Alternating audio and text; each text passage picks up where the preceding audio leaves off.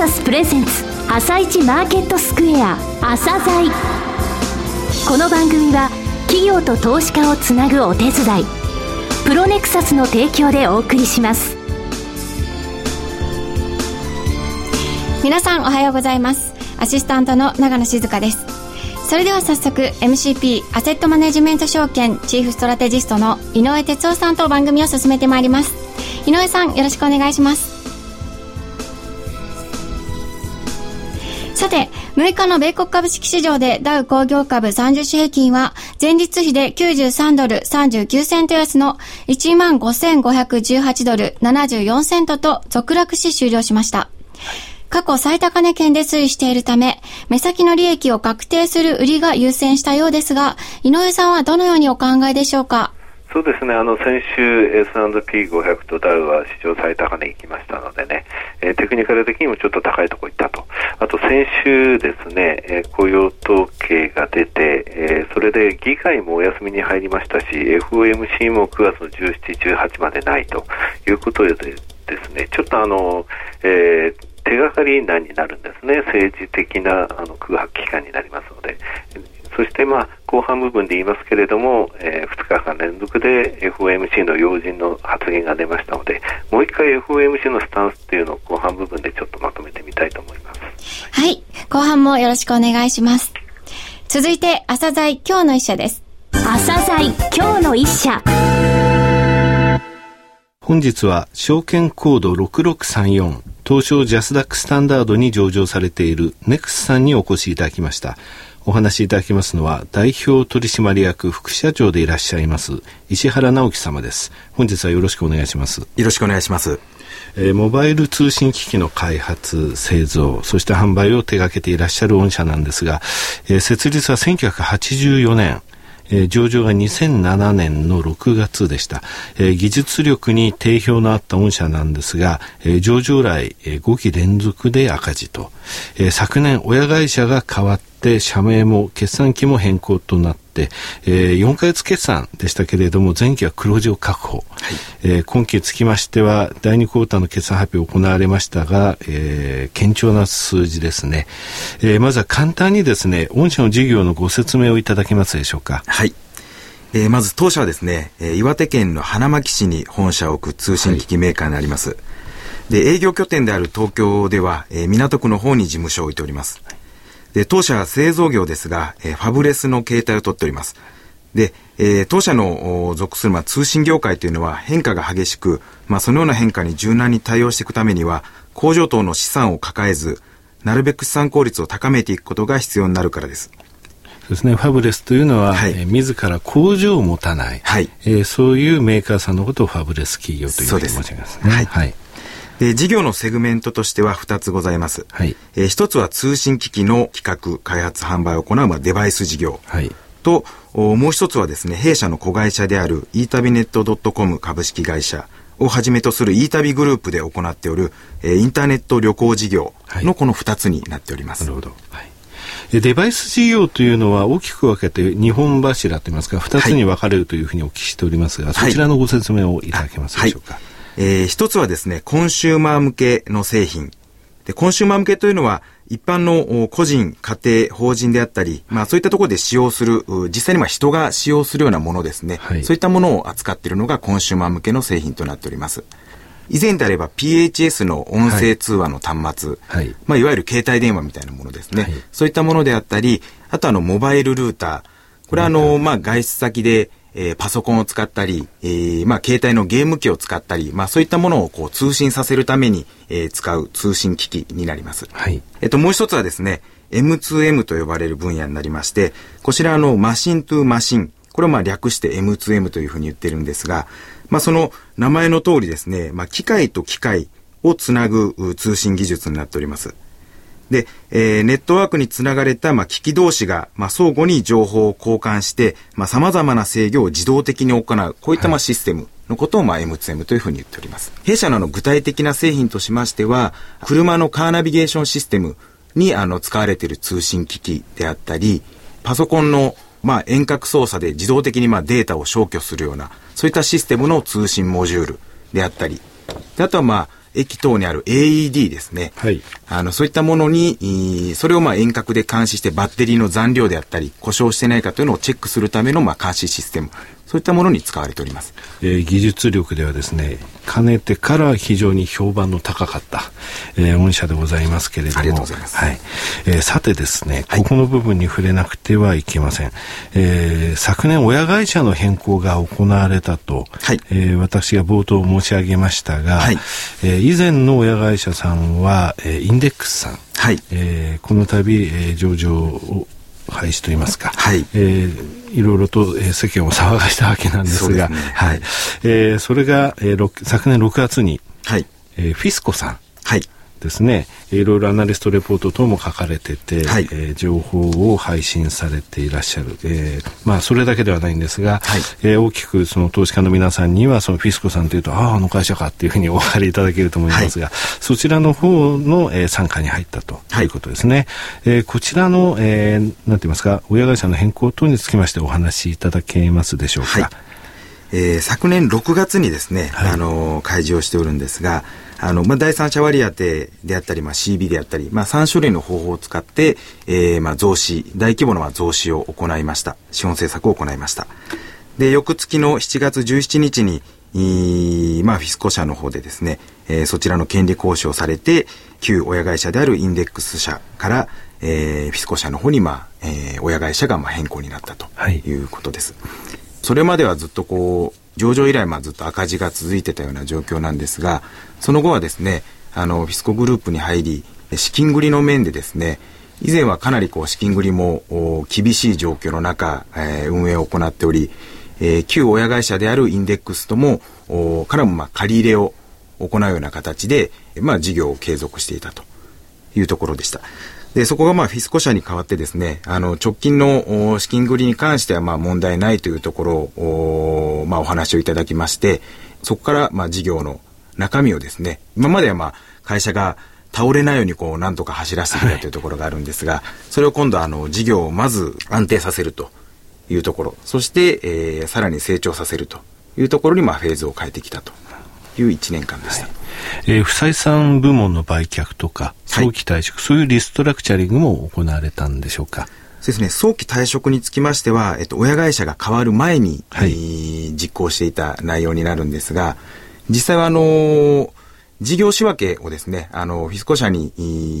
運営が変わった7月、昨年の7月の17日にですね、IR を出してるんですが、まあ、不採算事業の見直しを行ってですね、過去にずっと研究開発を行ってきたもの、この通信業界っていうのは、あの、技術もどんどん変わっていきますし、はい、お客様のニーズもどんどん変わっていきますので、でねはい、あの、なかなかまあ、ビジネスにも直接つながらないといったものに関してはもう、あの、すべてまあ、特別損失という形で落とさせていただいて、はい、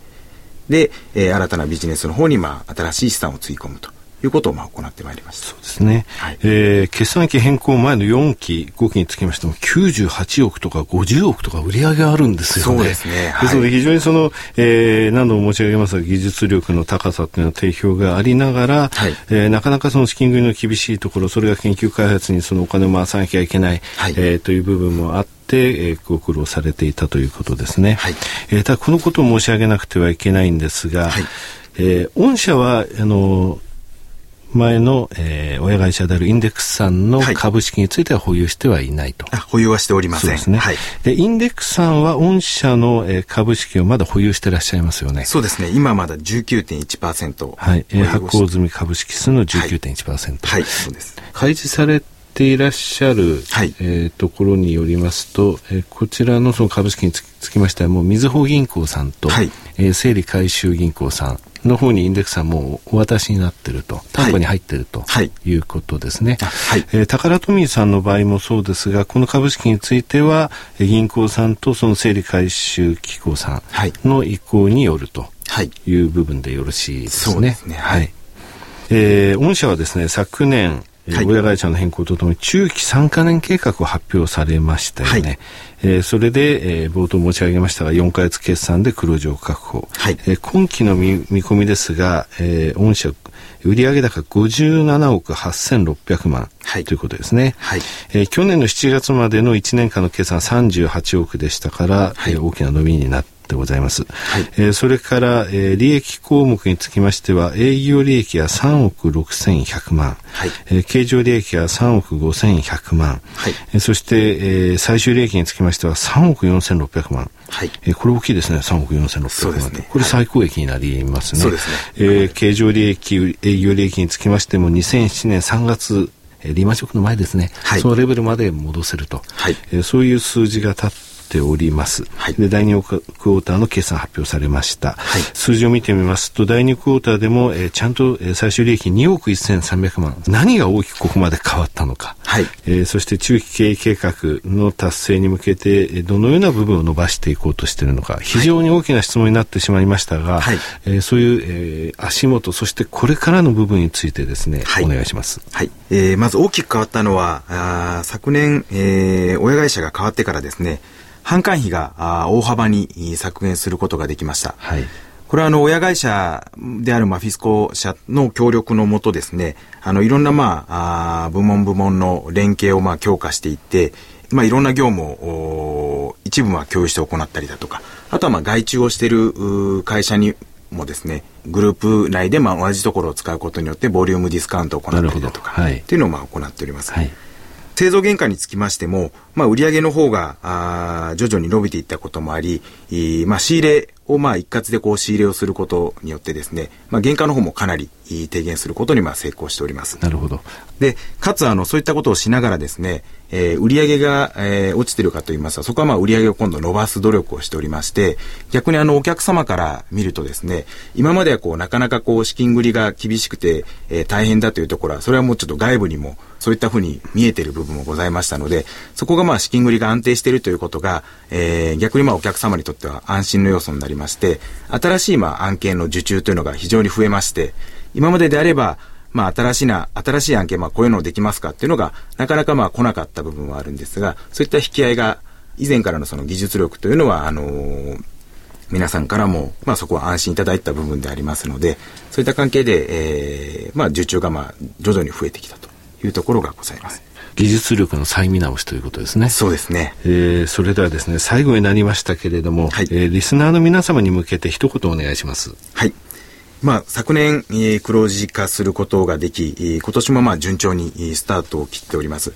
で、これから、あの、先ほど言いました通り、いろんなお客様から引き合いが増えてくると思いますので、えー、そういったお客様、お客様に対しても魅力的な会社でありたいと思ってますし、投資家の皆さんにとっても魅力的な会社になれるよう努力していきたいと思いますので、えー、今後ともネックスのことを注目していただければと思います。石原様どうもありがとうございました。ありがとうございました。なお、今日の一社のロングインタビューも番組ホームページからお聞きいただけますが、後半でも井上さんにネクスについてお話しいただきます。企業ディスクロージャー IR 実務支援の専門会社プロネクサス。上場企業のおよそ6割、2200社をクライアントに持つ。これはアジア証券印刷の時代から信頼と実績を積み重ねてきたからこそ。さらにプロネクサスが目指すのは企業と投資家をつなぎ日本の株式市場を活性化させることですプロネクサス私たちは個人投資家の皆さんを応援します井上哲夫今日のストラテジーそれでは井上さん、後半もよろしくお願いします。よろしくお願いします。まずはネクスについてお願いします。そうですね、あの、昨日ですね、ネクスさん、えー47円高496円。10.46%も実は値上がりしたんですよ、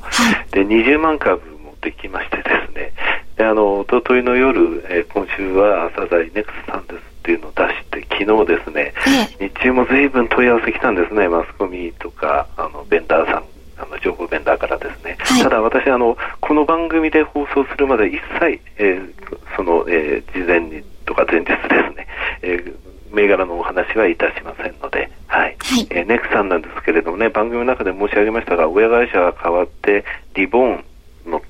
時期なんですね、今。で、今期の、えー、決算なんですけれども、えー、第2四半期のところまで数字は出てます。えー、こちらでいきますとね、営業利益は32%進捗率なんですが、経常利益が67.5%、純利益は61.6%の進捗ですね、年度に対して半期で。えー、ただ、売上は35%にとどまっているということです。はい、で今期のですね、えー、11月の決算の数字っていうのを比べていただきたいのは実は2006年3月えー、上場前の数字なんですね、えー、この時に52億円ぐらいの売上高で、えー、最終利益1億8500万出してます、えここが一つのバーかなと。で今期のですね、え見込み通りいきますと売上高の税引き利益率最終利益率ですが5.98%つまり6%になるんですね、えただ売上高が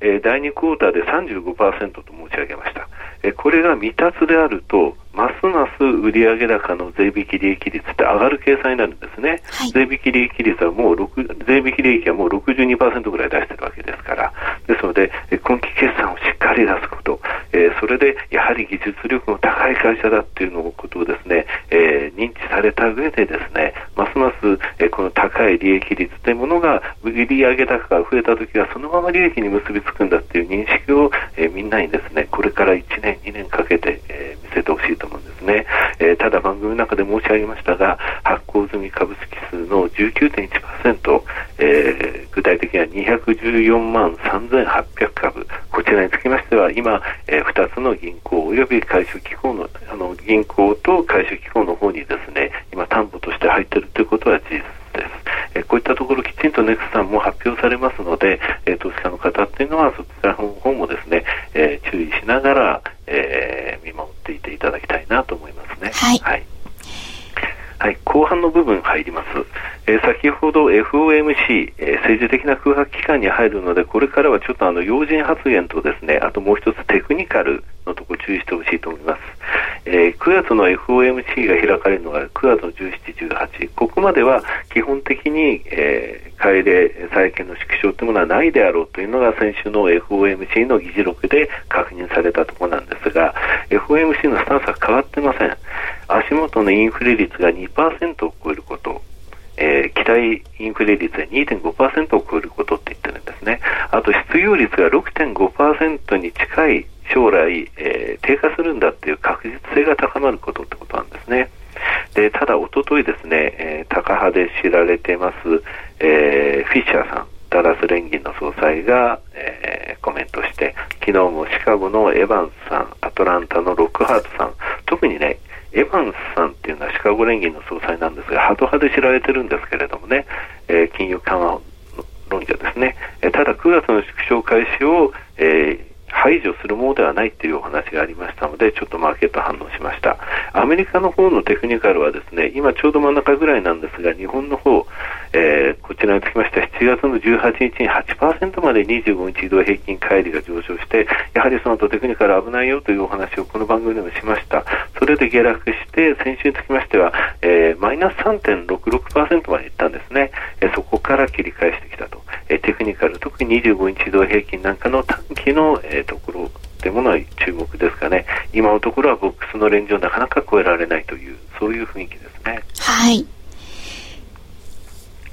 えー、大体こんなもんで。はい。井上さん、はい、ありがとうございました。また来。朝鮮この番組は企業と投資家をつなぐお手伝いプロネクサスの提供でお送りしました。